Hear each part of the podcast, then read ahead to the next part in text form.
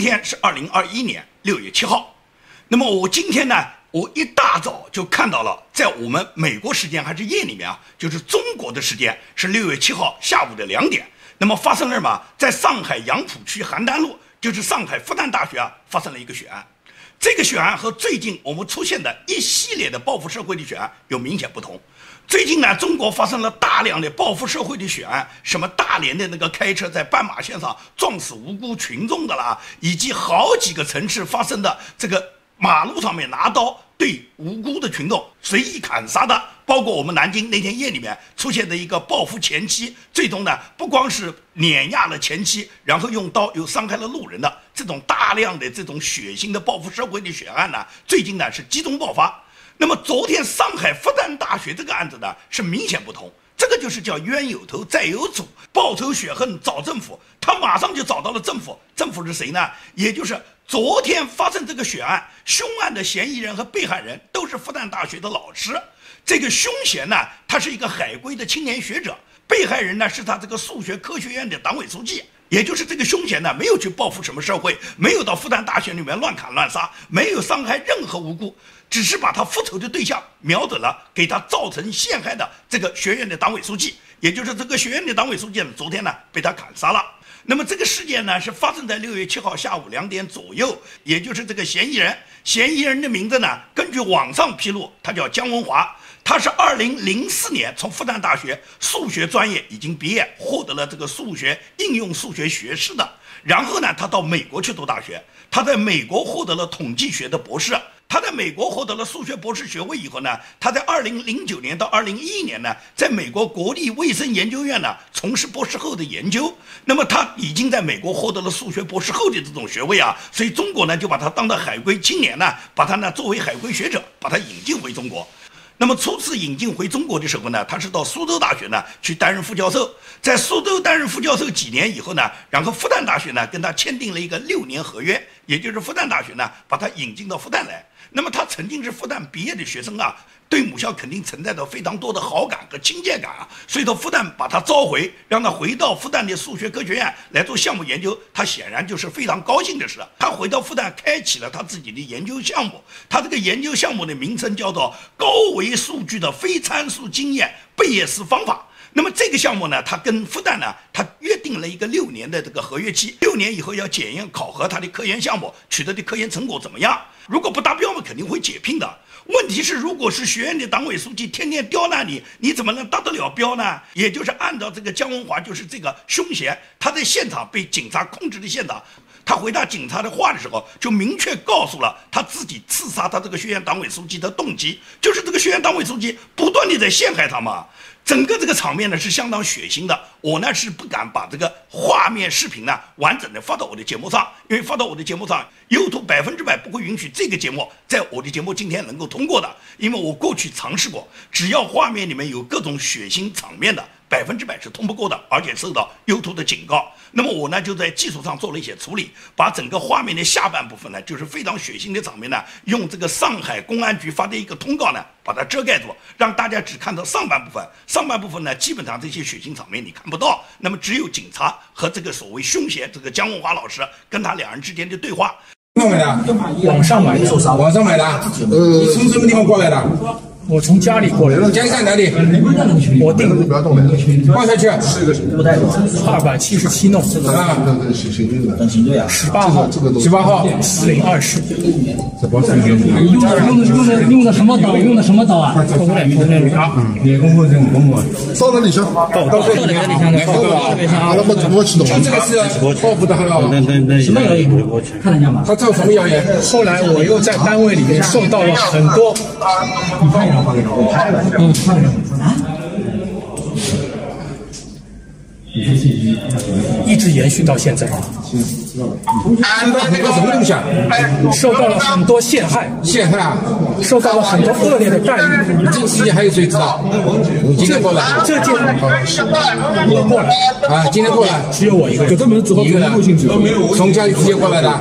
从住的地方过来，直接过来的？可以了。哦。你从姜老师沉着冷静的回答里面，你就可以看到，姜老师绝对不是一般的人才。除了是数学方面的尖端人才之外，在整个做这件事上面，他一人做事一人当。他明确告诉警察，就是他一个人来的，从家里面来的，他就直奔他这个党委书记来的。为什么要干掉他这个党委书记？就是因为这个党委书记处处陷害姜老师，姜老师忍无可忍，所以最终就是一刀了断。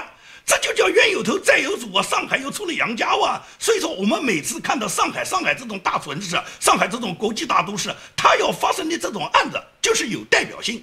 也就是这个姜老师根本就没有滥杀无辜，而是瞄准了给他制造自己各种冤案的。直接的责任人，也就杀掉这个党委书记，一点都没杀错，是因为你处处刁难别人。如果姜老师是个美女，说不准早就给他弄上床了。因为姜老师不是美女啊，没有上床的这个资源啊，所以说这个党委书记就在别的方面去刁难和克扣这个姜老师。人不被逼到这一步，他会用自己以身试法、以命抵命吗？不可能，正常的人，尤其是像姜老师这种海归学者，在美国获得博士学位的，在中国当着大学教授，在中国已经是科研项目的主要负责人、青年学者，他凭什么要用他的命去拼这个党委书记啊？但是这个党委书记肯定是作恶多端嘛，所以这个党委书记被杀掉的这个党委书记才四十九岁，他是这个数学科学院的党委书记，他正是因为他掌控着党国的权力，所以他不断的刁难人家青年学者，最终人家这个姜老师走投无路，给你逼上梁山，所以说干掉你是很正常的。因此，我从姜老师发生的这个血案的现场，从他沉着冷静回答警方的话语里面，就可以看出他是胸有成竹的。他已经做好了这件事，自己承担所有的后果。他告诉警方，就是我一个人，没有别的人，不要连累任何无辜的人。我要干掉他，就是因为他陷害我。所以说，复旦大学数学院的这个党委书记，他处处刁难底下的青年学者，那么最终他就是这个结果啊。复旦现在是个什么烂的院校啊？复旦前面在网上出现一个女的叫陈果，要跟黑暗和解的。学会与黑暗和解。当你与黑暗和解的时候，黑暗已经不那么黑了。我不知道陈果现在你要不要跟黑暗和解啊？说不得哪一天陈果也会像这个被杀掉的这个复旦的这个党委书记一样，也就是你一天到晚鼓吹要跟黑暗和解，有人看不得黑暗，有人不能跟黑暗和解，也就是有血性的人，说不准就找你陈果算了账了。前有陈果，现有张维为，张维为现在成了国师了，跑到中央政治局给政治局常委们上课了。张维为也是复旦出来的，复旦都是些什么人呢？也就是除了张维为、除了陈果这样的院校的人，这个党委书记能好到哪里去呢？今天被这个姜老师一刀毙命，那姜老师就没走错，也就是姜老师就是新一代的杨家。所以说我多次讲过，对中国现在不断的发展出的大量的报复社会的案件，尤其那种对无辜群众下手、对幼儿园的孩子下手、对老人院的那些孤寡老人下手的人，是最没有胆量、最没有血性的。人家姜老师干一个给你看看，冤有头债有主，报仇雪恨找政府嘛，要找就是给你制造血案的那些共产党的负责人。这个党委书记，既然你制造了冤案，那么你要为你的冤案付出代价，什么代价？生命的代价，就这么简单。也就是姜老师他不惜以命相搏，最终是什么？要获得一个公平，要伸张他的正义，要昭雪他的冤案。他不能就这么一直冤枉下去，与其冤枉自杀，与其冤枉去报复社会，不如直接找到给你造成冤案的这个债主，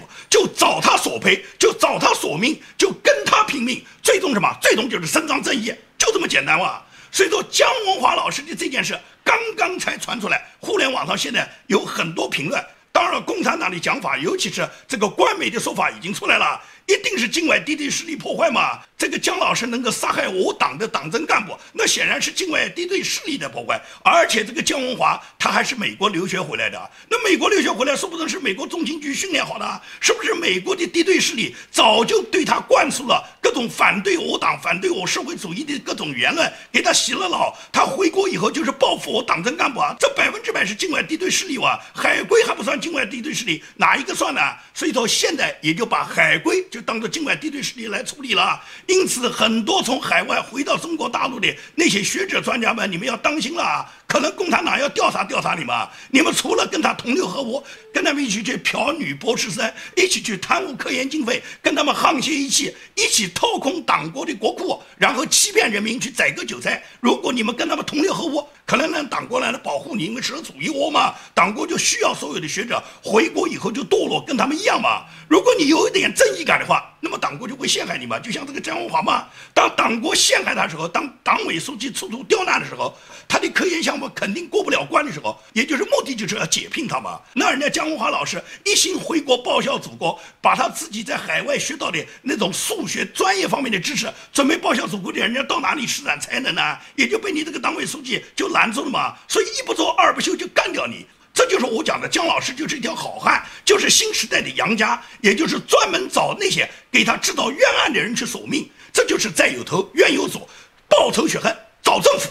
最近因为中国大陆各个城市出现了大量的报复社会的血案，很多有很多网友呢，经常私信里面呢给我呢推送很多所谓血腥案件，希望我呢就这些案子呢谈一谈中国发生的这些报复社会的这些社会现象。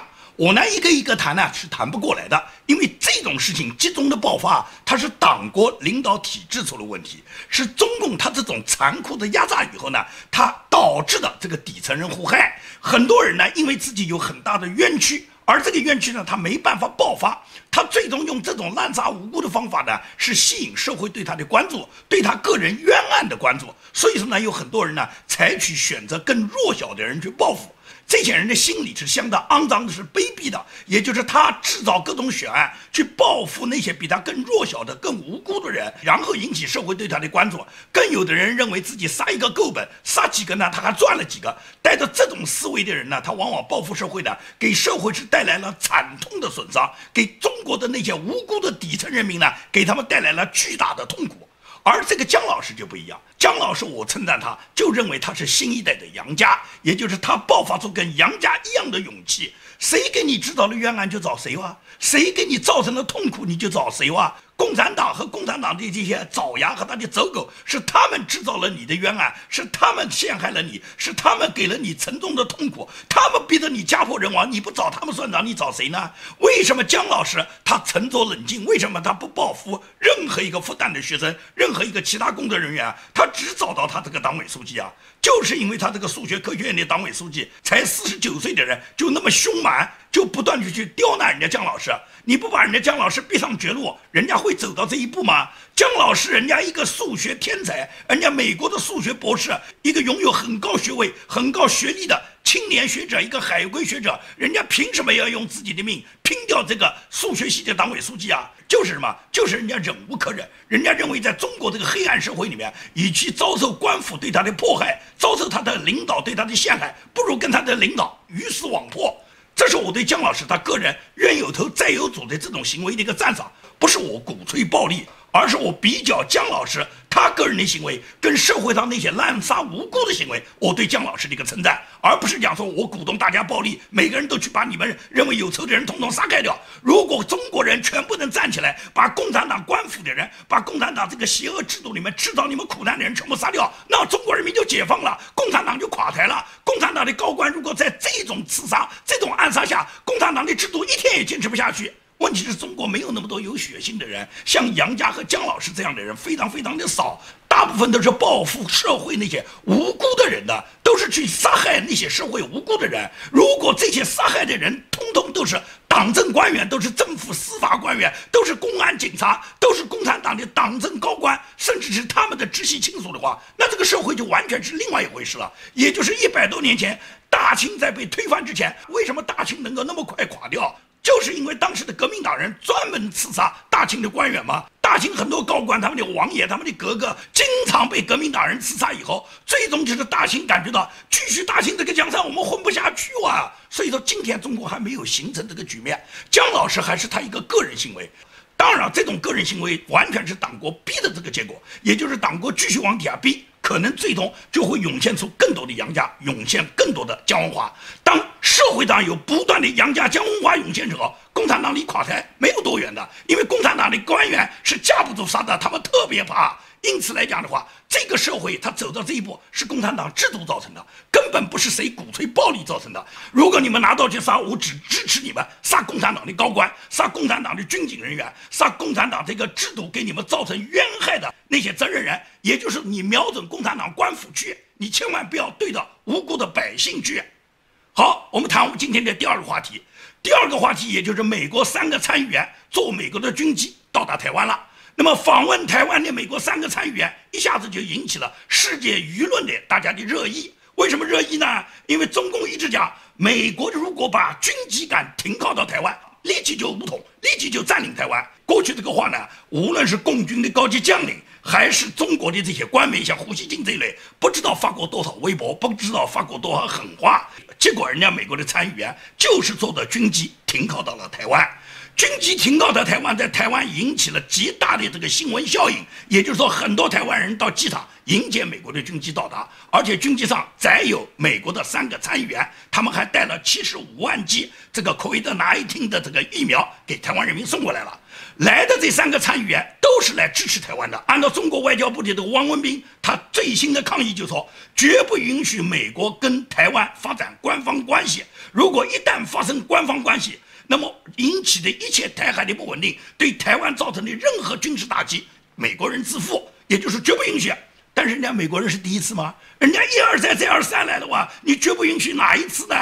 去年美国就派出卫生部部长阿扎尔访台，阿扎尔不算是官方关系吗？是美国名正言顺的在任内担任卫生部部长的阿扎尔，不是来了台湾吗？没看到你武力攻占台湾吗？你不是一旦美国高官以官方身份访问台湾，你就马上武统台湾吗？阿扎尔去时你没武统吗？后来美国副国务卿克拉奇，克拉奇再次到了台湾。当克拉奇到台湾之后，克拉奇是以美国国务院现任副国务卿的身份去的。你中国不是武统台湾吗？怎么没统啊？而现在又来了三个参议员，你又说参议员来了发生官方关系，我们要武装统一，你统一啊？怎么不去统的呢？胡锡进马上发了个微博，说是大陆什么时候发脾气，大陆有掌控发脾气的权利，有什么时候发或什么时候想发，我们有这个权利。你胡锡进就成一张嘴，胡锡进动不动就说是他要对台湾要划定红线，去年他就曾经说过要给蔡英文画红线。因为美军有一架飞机疑似从台湾起飞，所以说要给蔡英文画红线。如果再发生这种情况，我们就武统了。现在人家美国的军机名正言顺降落在台湾，降落在台湾松山机场，而且网友还拍了照片，其中有一张照片是这个军机在飞越台湾幺零幺大厦时候跟幺零幺大厦合影的这张照片，这个再典型不过了吧？加上美国外交部部长吴钊燮他在机场迎接美国三个参议员，就是在军机前面合影的。美国官方还专门发布了这个飞机降落台湾以后，几个军队机组人员他们跟飞机在台湾机场合影的照片，也就是把所有的这些官方照片都告诉你中共了，就是这么回事啊！全世界都知道啊，美国参议员可以去包私人飞机，也可以坐商用飞机，也可以从其他国家搭乘民航客机到达台湾，但是都不要。就专门坐军机去，看你中共怎么说。武统你来啊，别嘴巴上喊得凶啊，动不动就说你要武统台湾。南京军区有个副司令叫王洪光，王洪光一贯是口出狂言，说是一旦美国的军机到达台湾，我三天之内给你拿下台湾。王洪光，你听好了，现在已经两天了，还剩一天啊，是不是你明天就把台湾拿下来了？这一天你在干什么呢？是继续喝茅台呢，还是接着玩文工团呢？就玩个嘴哇，吹牛逼吧，动不动就说你要武统台湾。当年王洪光就说，二零二零年必然是武统台湾。现在已经二零二一年了，除了吹牛逼，王洪光能干什么呢？就是共军这些将领，他们除了喝茅台、玩文工团，这辈子他们有本事，别的他们一样本事没有。所以说他们就是玩个嘴。胡锡进也就是跟着玩个嘴，动不动要武统台湾。现在人家美国军机已经到达台湾了，你怎么玩呢？外交部新闻发言人王文斌一句都不提美国军机降落台湾的问题，只是不断地去谴责这三个参议员，你凭什么到台湾去？也就是避重就轻，不敢讲话。所以网友就嘲笑他们嘛，说是潘金莲准备洗澡，武大郎就弄个帘子呢把他围了一下，但是西门大官人把帘子一掀就进去了。这时候武松就跟大郎讲，怎么能允许他进去啊？武大郎不吱声。等到武松要暴跳如雷时候，武大郎拦住武松，别着急。我对这个西门大官人是全程监控的，他也就是进去看了几眼，没有敢搞。所以说呢，我们有能力管控，这就是中共现在对美国军机降落台湾的态度。也就是他只敢玩个嘴巴上的管控，说来说去，中共这些什么武统台湾的话，都是讲给小粉红听的哇！只有小粉红才那么热血沸腾啊！宁愿宝岛不长草，也要收复台湾岛，你就收啊！现在美国军机降落了，美国的参议员以官方身份来访问了，你怎么不去收呢？除了打口炮之外，然后他们就来制裁了。他们的制裁把你大牙都削掉了。制裁我看到了，是华为公司宣布要制裁这三个到访台湾的参议员，规定这三个参议员终身不得使用华为的鸿蒙系统。我不知道鸿蒙系统是个什么系统啊？全世界有哪个人会用什么叫鸿蒙系统吗？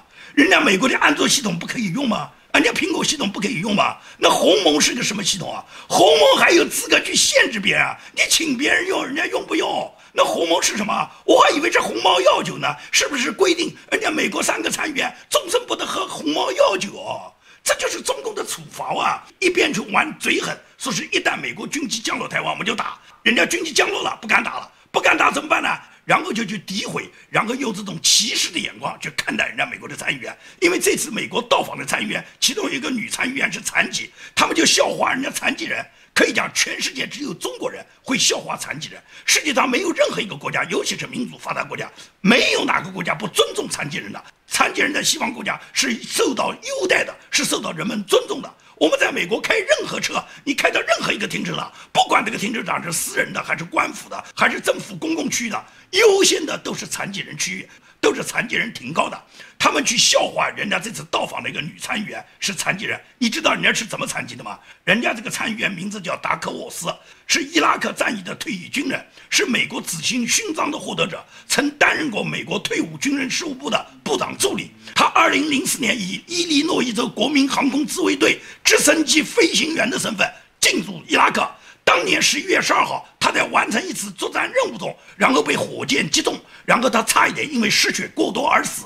最终呢，他失去了他的双腿，但是他后来从政，在美国担任参议员，他关注着台湾人民的民主，关注着台湾人民的幸福，所以他这次到访台湾，不仅给台湾带去了七十五万剂台湾急需的疫苗，同时是鼓励台湾民主的台湾永远屹立于世界民主之巅。也就是说，人家这个女参议员是荣誉军人，中国的小粉红去嘲笑人家残疾人，尤其中国的官媒对人家去讽刺，只能证明你们的这个心理多么的肮脏。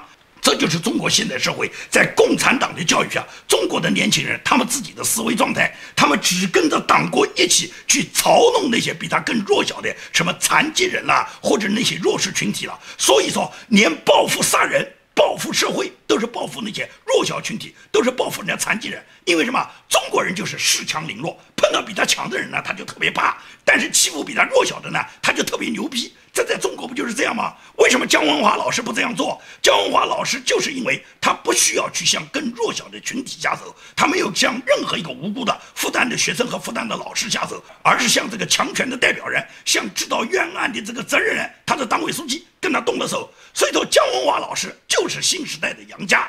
在目前情况下，可以讲共产党现在是岌岌可危的。现在找中国索赔清算的这个脚步越来越近，尤其是以川普总统为首的美国制造美国再次伟大的保守党里面，众多的这些保守党的政治领袖们都不断的在号召要向中国清算。这两天，保守党又在北卡罗来纳州召开了大会，川普总统专门到会进行了演讲。川普总统在演讲中明确提到几个主题，一个是提到共和党本身，也就是川普总统认为。在二零二二年，美国共和党将会拿回国会的多数，将会拿回参议院多数。到二零二四年，将会重新回到白宫，而且这个速度会比你想象的要快。这是川普针对美国国内共和党的形势，而国际清算，川普总统讲得很清楚。不是你中共想赔还是不想赔的问题，也就是一旦美国联合世界上所有的发达国家要求中国索赔的时候，你中共赔也得赔，你不赔也得赔。至少川普已经提出了，就说所有发达国家，你们现在欠中国的债务就不用还了，把你们所欠中国的债务作为中国因为疫情要赔给我们的这个款项的首付款，我们先把它划扣了。也就是川普总统这个建议非常好。也就是世界上所有发达国家，基本上中国在这个国家都有一定的债权，也就是这些国家都欠中国一定的债务，而这些债务按照川普总统来讲的话，就是可以把它转化为疫情赔偿款的首付款嘛，也就是首当其冲就是美元嘛。那么美国肯定是首先是有了，也就是中国现在拥有美国两万多亿美元的美债，这个美债美国就不用还了，把它作为疫情赔偿款的首付款先付过来，剩下的钱我们再慢慢算。那么，欧洲国家的欧元、日本的日元、澳洲的澳元、加拿大的加币，每个国家现在都在中国都有一定的债务。那么这一部分债务都不用还了，全部作为中国的疫情赔偿款的首付。完了以后，后面的钱由美国率领的所有西方发达国家继续跟中国索赔和清偿。所以我觉得川普这个想法非常好，非常有政治智慧，直接是先把首付款付过来，后面我们再算。所以说，共产党要逃过世界被他清算这个日子是不远的。加上中国现在共产党制度压榨的中国的老百姓根本就过不下去，年轻人现在在躺平，各种冤案四起。随着像姜文华老师这样的找政府直接制造各种冤案的责任人，找他们算账的时候，最终我告诉你啊，所有作恶的共产党的官员，个个是惶惶不可终日。你跟着党国混，为虎作伥，要么是党国自己把你抓了，纪委把你送进京城，要么就是正义的民众找你来索命，最终中国就一定是这个结果。好，今天的节目就跟大家做到这里，谢谢大家。